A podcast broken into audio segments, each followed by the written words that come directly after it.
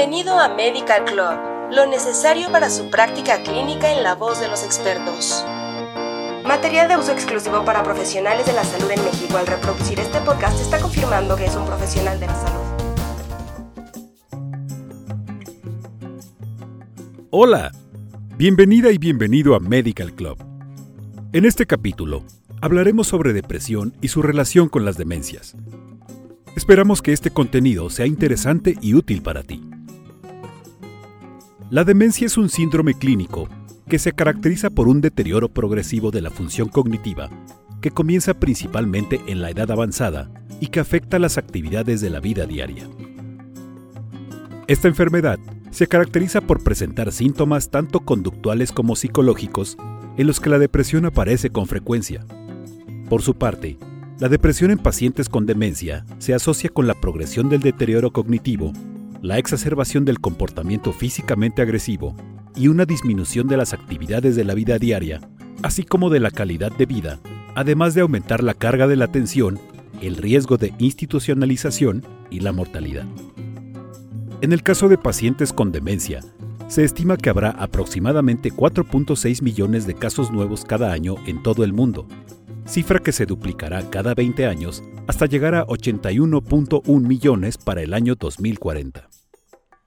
Además, los síntomas depresivos se encuentran en 30 a 50% de los pacientes con enfermedad de Alzheimer, de los cuales se informan episodios depresivos graves en más del 10% y en aproximadamente el 50% de los pacientes con demencia vascular. Por lo tanto, los intentos de disminuir o prevenir la depresión en pacientes con demencia se han convertido cada vez más en un foco de investigación. La depresión y la demencia son ahora entidades que pueden medirse y determinarse cuantitativamente mediante una variedad de métodos. Por ejemplo, la gravedad de los déficits cognitivos se puede evaluar mediante la prueba de evaluación cognitiva de Montreal y la depresión se puede evaluar mediante el cuestionario de salud del paciente. Estos y otros métodos se han utilizado para confirmar un vínculo entre la depresión y la demencia. Datos de una cohorte sueca, seguida a nivel nacional durante más de 10 años, mostraron que aquellos que habían sido identificados en el Registro Nacional de Pacientes de Suecia como deprimidos tenían una probabilidad 2.5 veces mayor de demencia en comparación con aquellos que no lo habían hecho. Dentro de los seis meses posteriores al diagnóstico de depresión, la probabilidad de un diagnóstico de demencia aumentó 15 veces.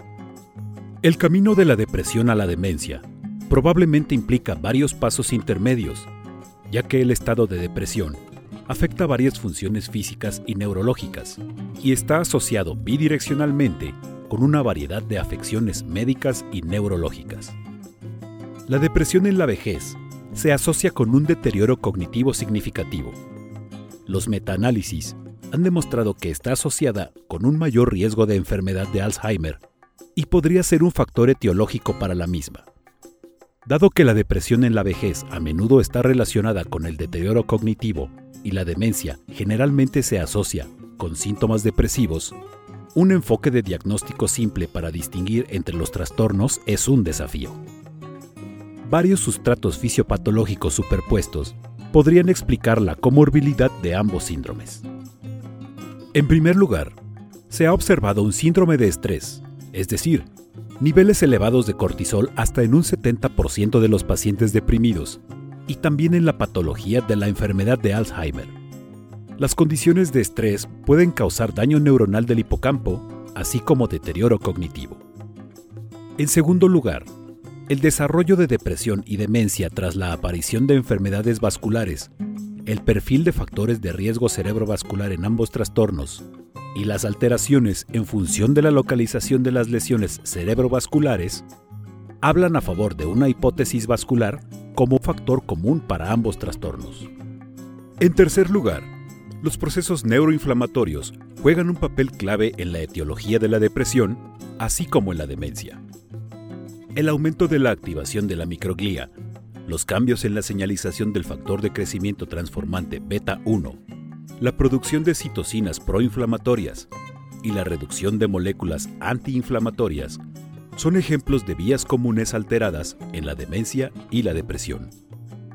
En cuarto lugar, el factor neurotrófico derivado del cerebro está altamente expresado en el sistema nervioso central, especialmente en el hipocampo, donde juega un papel clave en la proliferación, diferenciación y mantenimiento de la integridad neuronal a lo largo de la vida.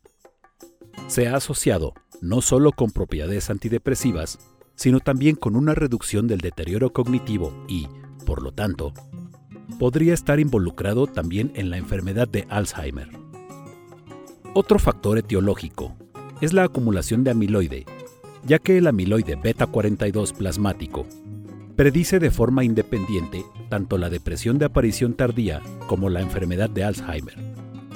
Un mayor nivel de beta amiloide plasmático 42 predice el desarrollo de depresión de inicio tardío y la conversión a una posible enfermedad de Alzheimer. En la tercera edad, se espera que aumente la prevalencia de la depresión, lo que denota nuevos desafíos para el sistema de salud mental. Las hipótesis mutuas para explicar la comorbilidad sugieren que la depresión podría ser un síntoma temprano de demencia o una reacción al deterioro cognitivo o una superposición de ambos síndromes.